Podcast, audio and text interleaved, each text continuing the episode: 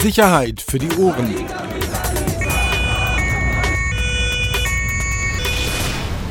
Der Podcast aus Berlin. Herzlich willkommen. Neue Folge. Sicherheit für die Ohren. Wir haben es angedroht. Schnellere Taktung. Und näher am Mikrofon. Richtig.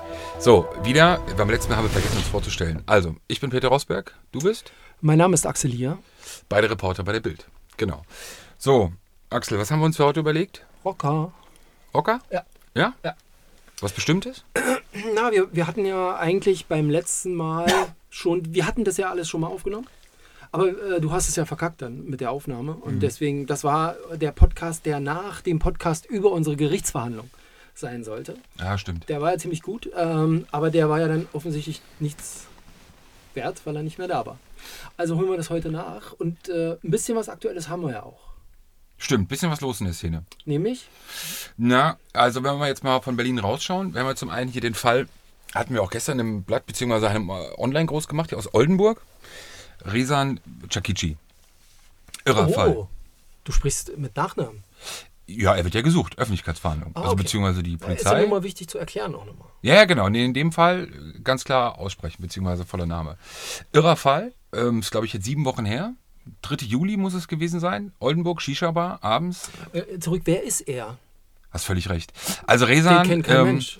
Absolut. Äh, Resan ist in der, ist in der Rockerszene wirklich äh, bekannter bunter Hund.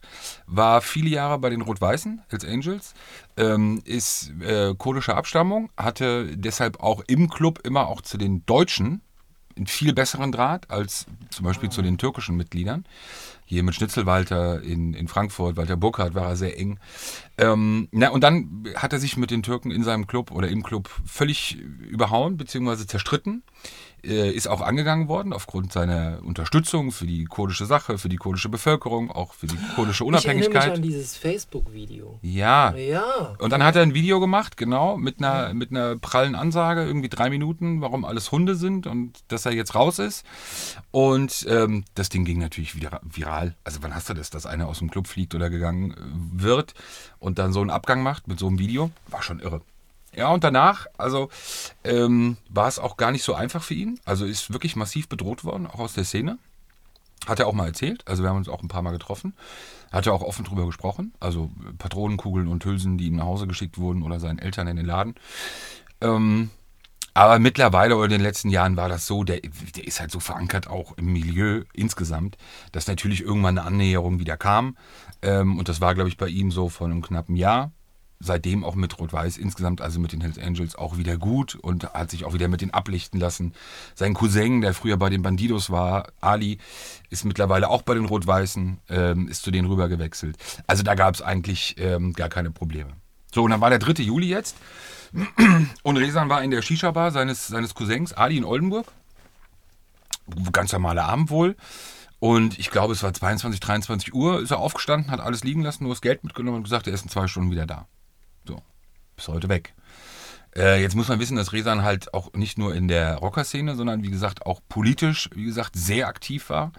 Ähm, auch bei Facebook und auch im Kriegsgebiet war und auch äh, wohl mal äh, an kriegerischen Handlungen teilgenommen haben soll. Jedenfalls Im hat er das. Irak dann oder was? Oder in, in der Türkei?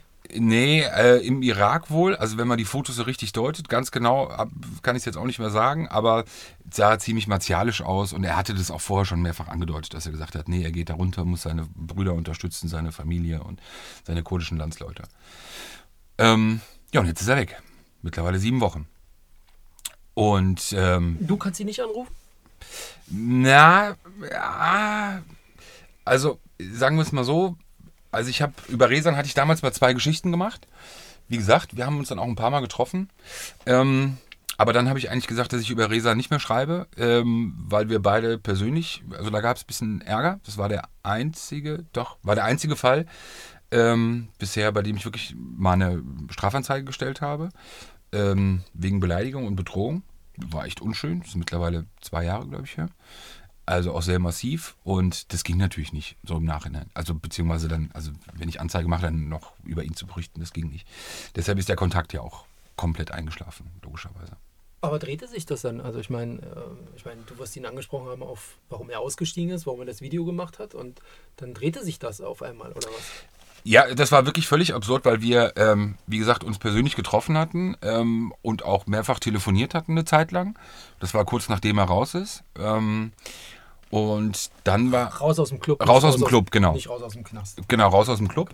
Und dann war es ja so, es gab ja mal kurzzeitig so eine rockerähnliche äh, Gruppierung, die nannte sich Sondame. Vielleicht erinnerst Ja, du dich, die sind so nachts durch die Straßen gelaufen, Süddeutschland vor allem, Stuttgart, aber auch in Norddeutschland.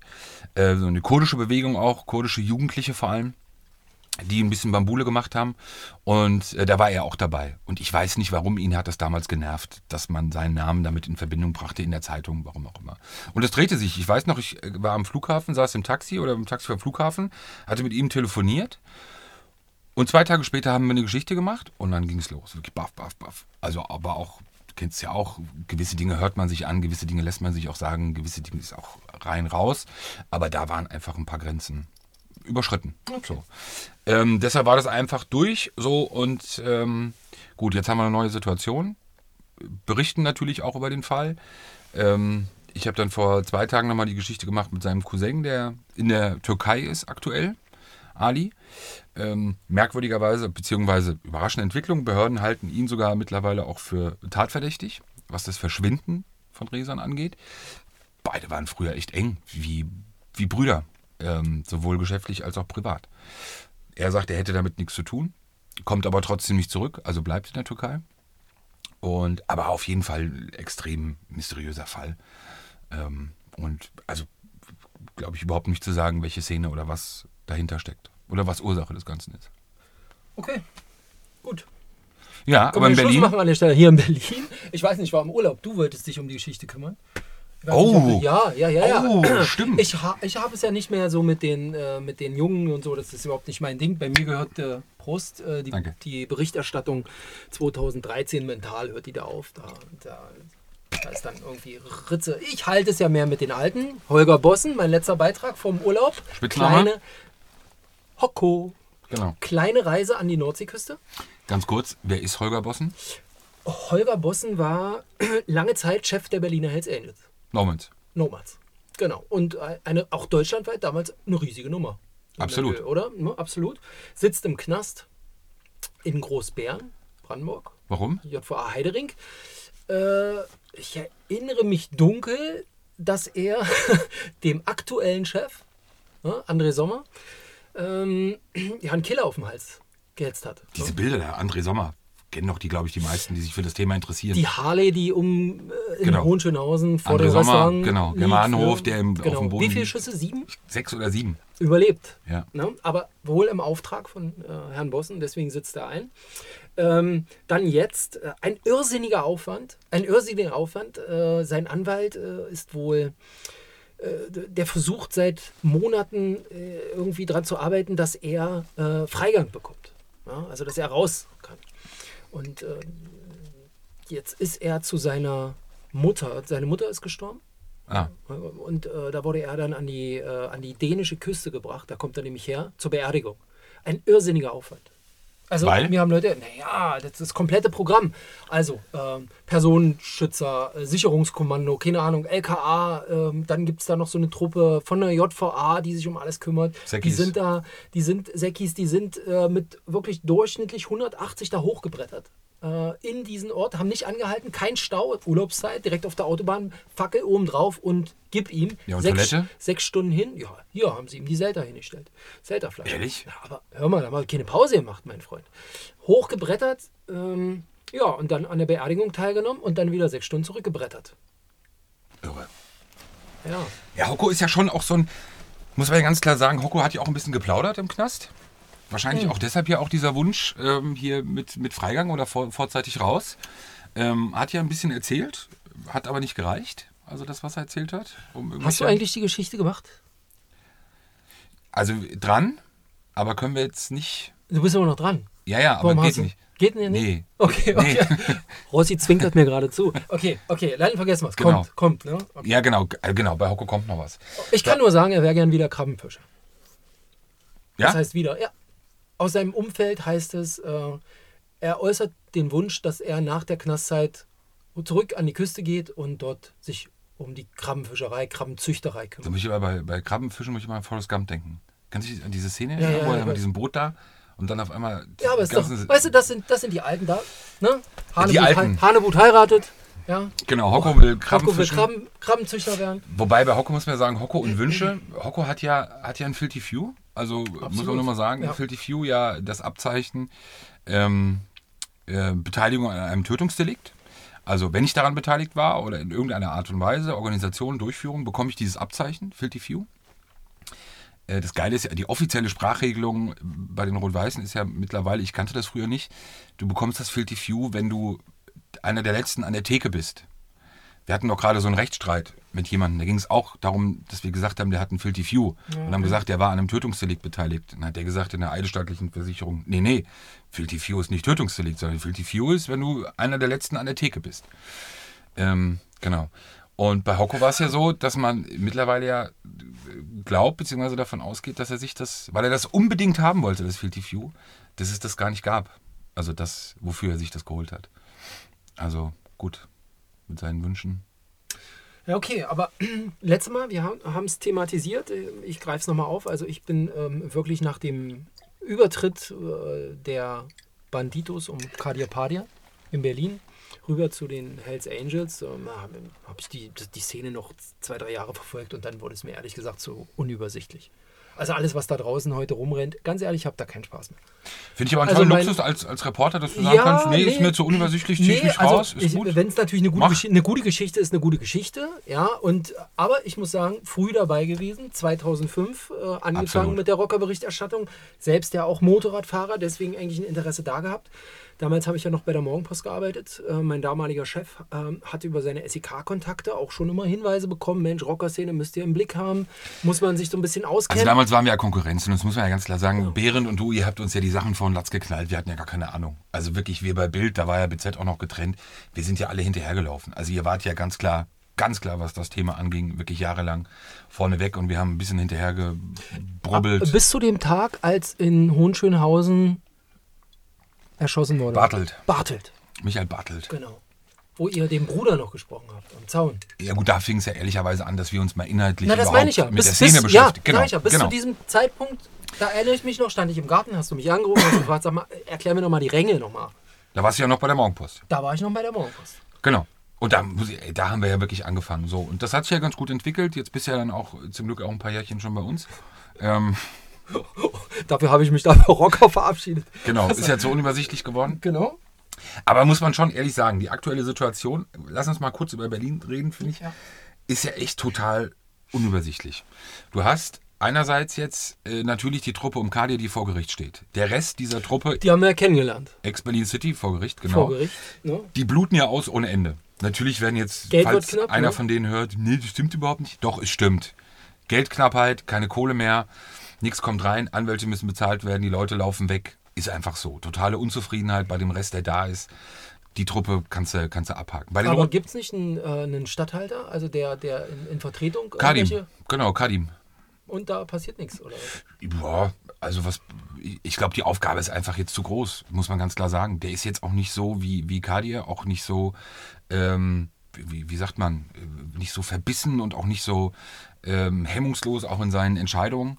Ähm, Okay. Ja, das, das merkst du doch einfach. Also es ist jetzt, glaube ich, nicht so diese Führungsstärke, ähm, wie sie vorher da war. Also da war Kadir ja wirklich sehr resolut und, und sehr, äh, nicht, nicht umsonst, beziehungsweise sonst wäre es ja auch gar nicht gegangen, in so kurzen Abständen oder in so kurz jungen Jahren äh, so schnell Karriere zu machen.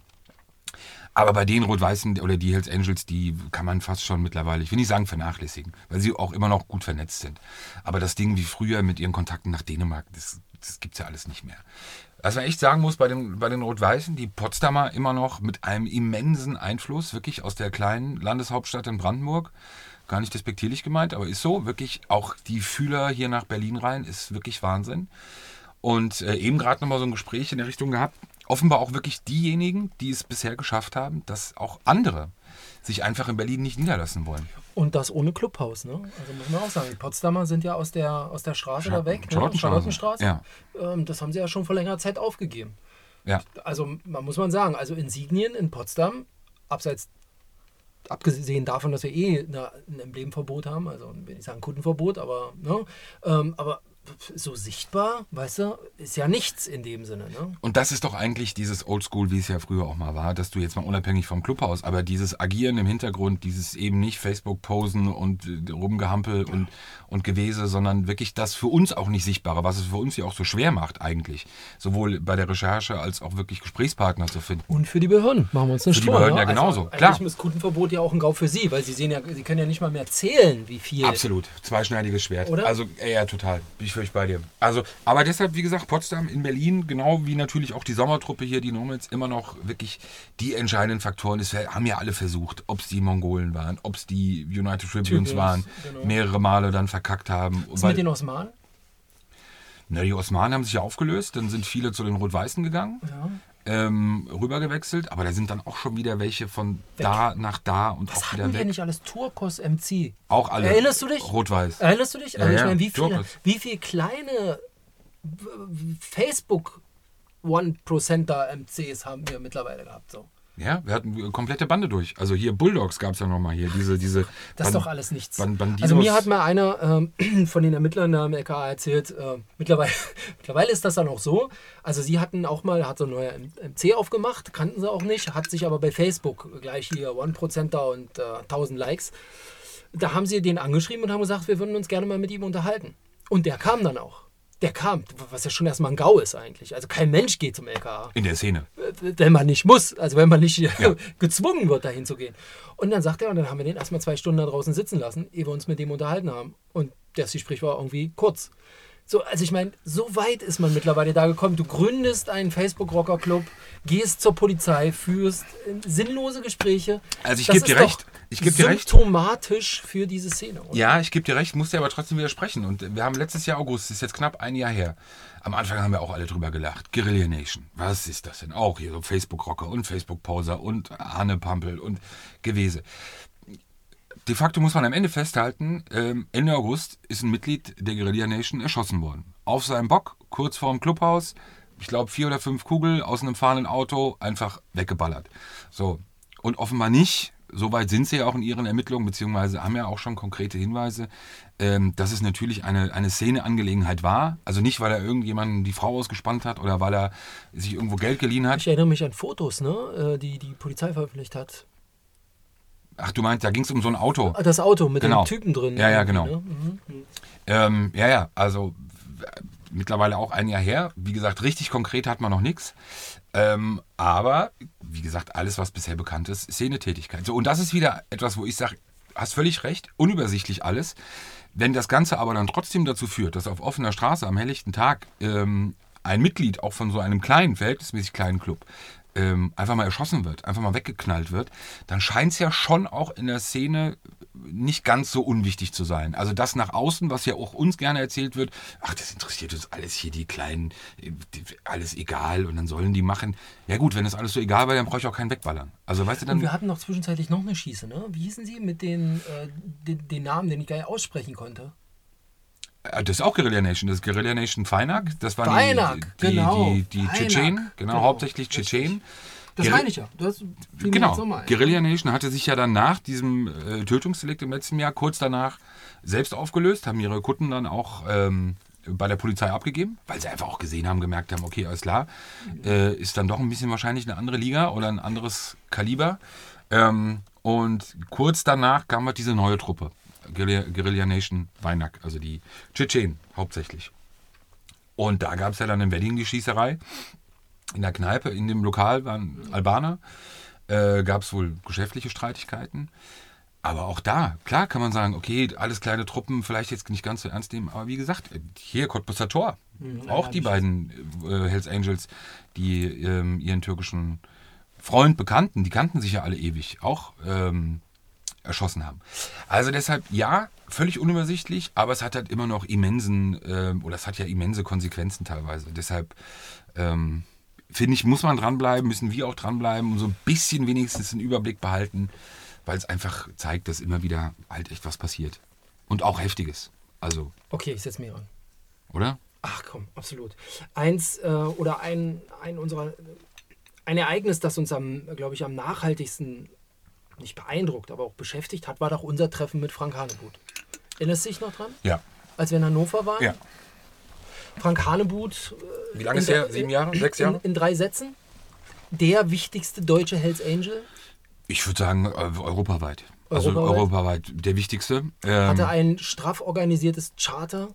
Hannover? In, in Hannover, äh, also eine Armee. ja. Äh, Da waren wir jetzt mal dran. Das war kurz vor dem Friedensschluss. Ne? Genau, das war so die Hochphase, als es bundesweit ja auch Eskalierte ähm, zwischen Banditos und- genau und und Hells Angels Angels, allem, genau. ne? So Ja. und ich weiß noch, äh, wir haben die Geschichte zusammen gemacht. Da warst du dann schon bei Bild. Ähm, haben wir die Geschichte gemacht vom Überlauf der Truppe um Kadir Padir von den Bandidos zu den Hells Angels. Und ich weiß noch, wir waren, das war Sonntagabend, wir waren im Büro und da kam irgendeine Sekretärin rein. Doch, es war eine Sekretärin, glaube ich, doch, doch, kam rein äh, und sagte, Rossi, äh, da hat ein Hanebut angerufen. Ruf den mal zurück. Ich sag, Wie, der hat ein Hanebut angerufen? Was, was denn für ein Hanebut? Wie zurückgerufen? Hanebüchen Geschichte, Mensch. Ja, wirklich. Nummer geben lassen, angerufen. Hanebut? Ja. Das ist ja scheiße, was ihr geschrieben habt. 250.000, der hat überhaupt kein Geld bekommen. Ist ja alles scheiße, ist ja alles Dreck.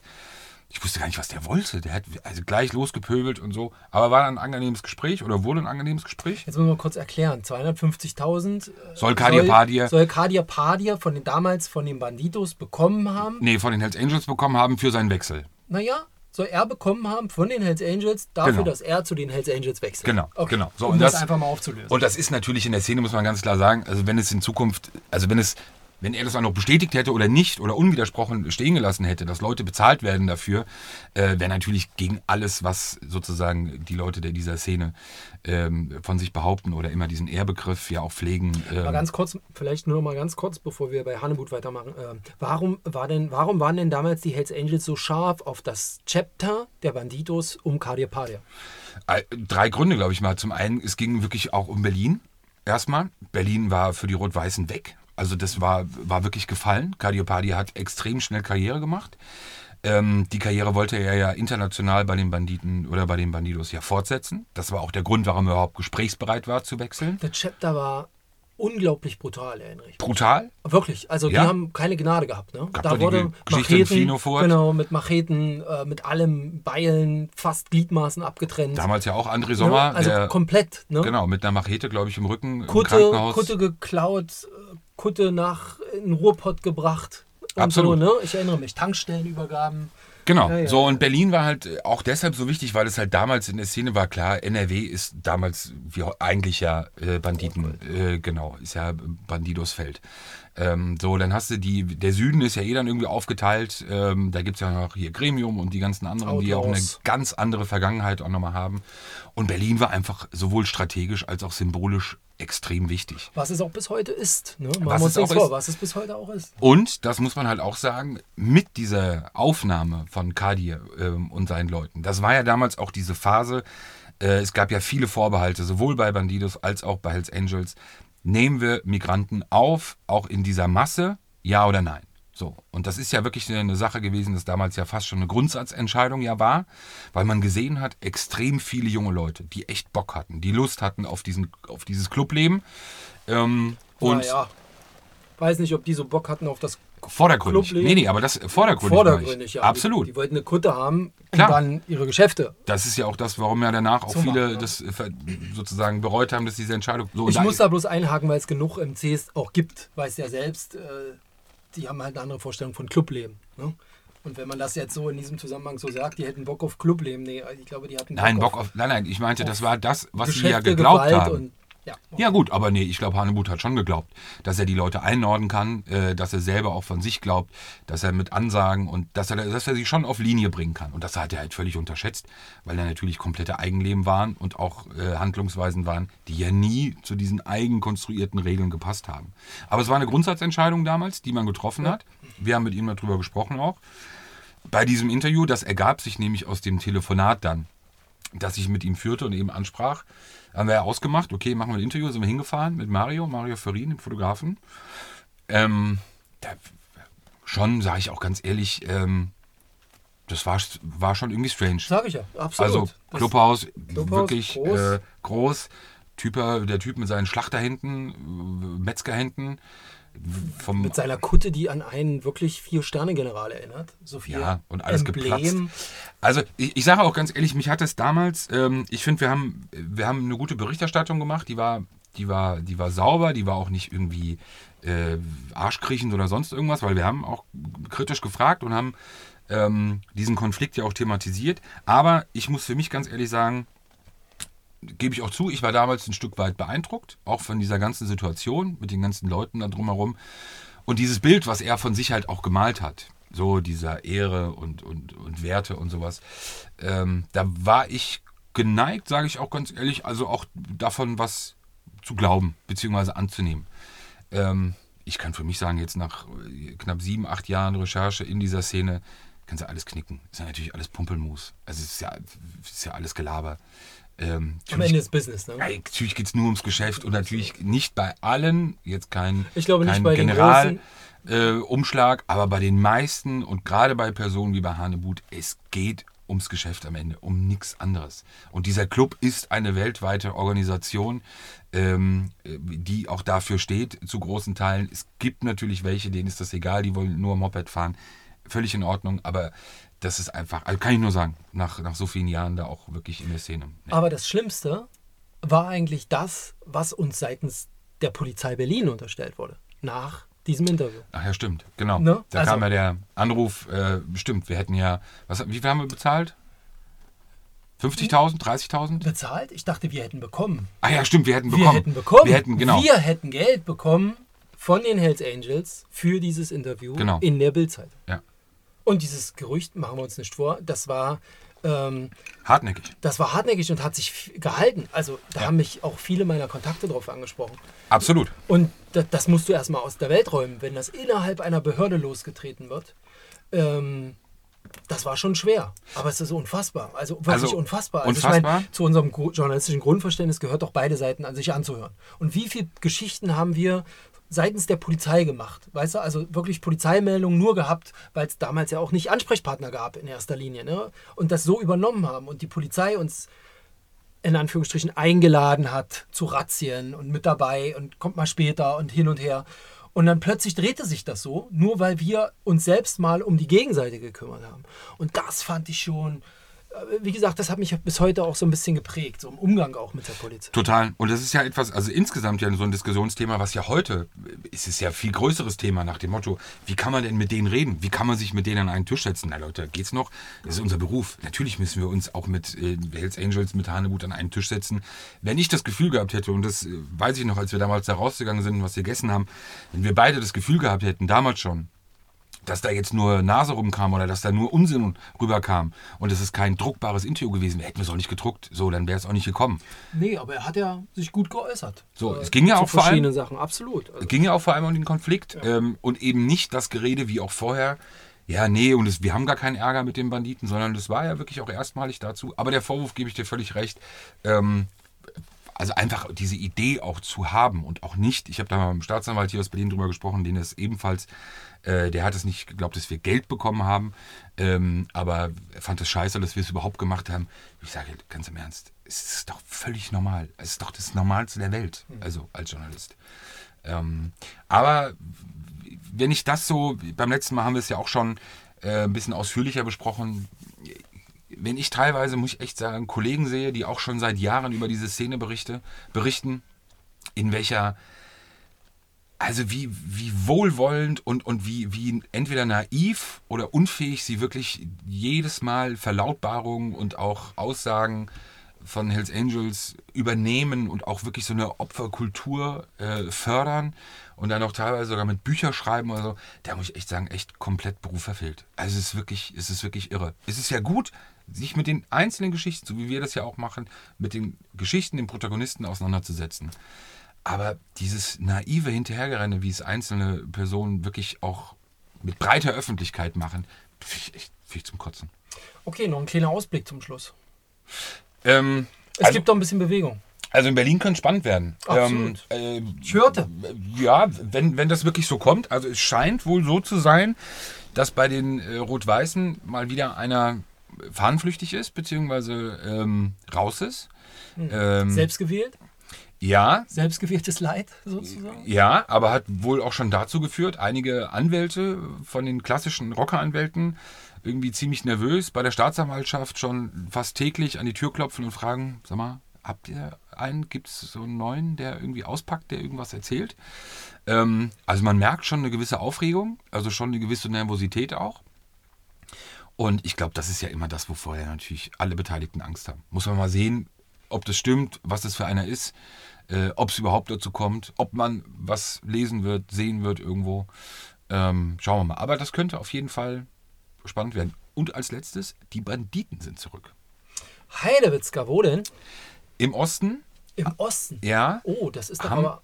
Das ist doch aber rot-weiß. Der Osten oben doch, ähm, Pankow offenbar. ja. Ich weiß nicht, ob sie irgendwie einen Treffpunkt haben, aber es gab wohl, äh, Rockerstreife hat sie auch gesehen, äh, sind wohl mit T-Shirts ähm, und auf ihren Motorrädern vor dem Treffpunkt der Hells Angels hoch und runter gefahren.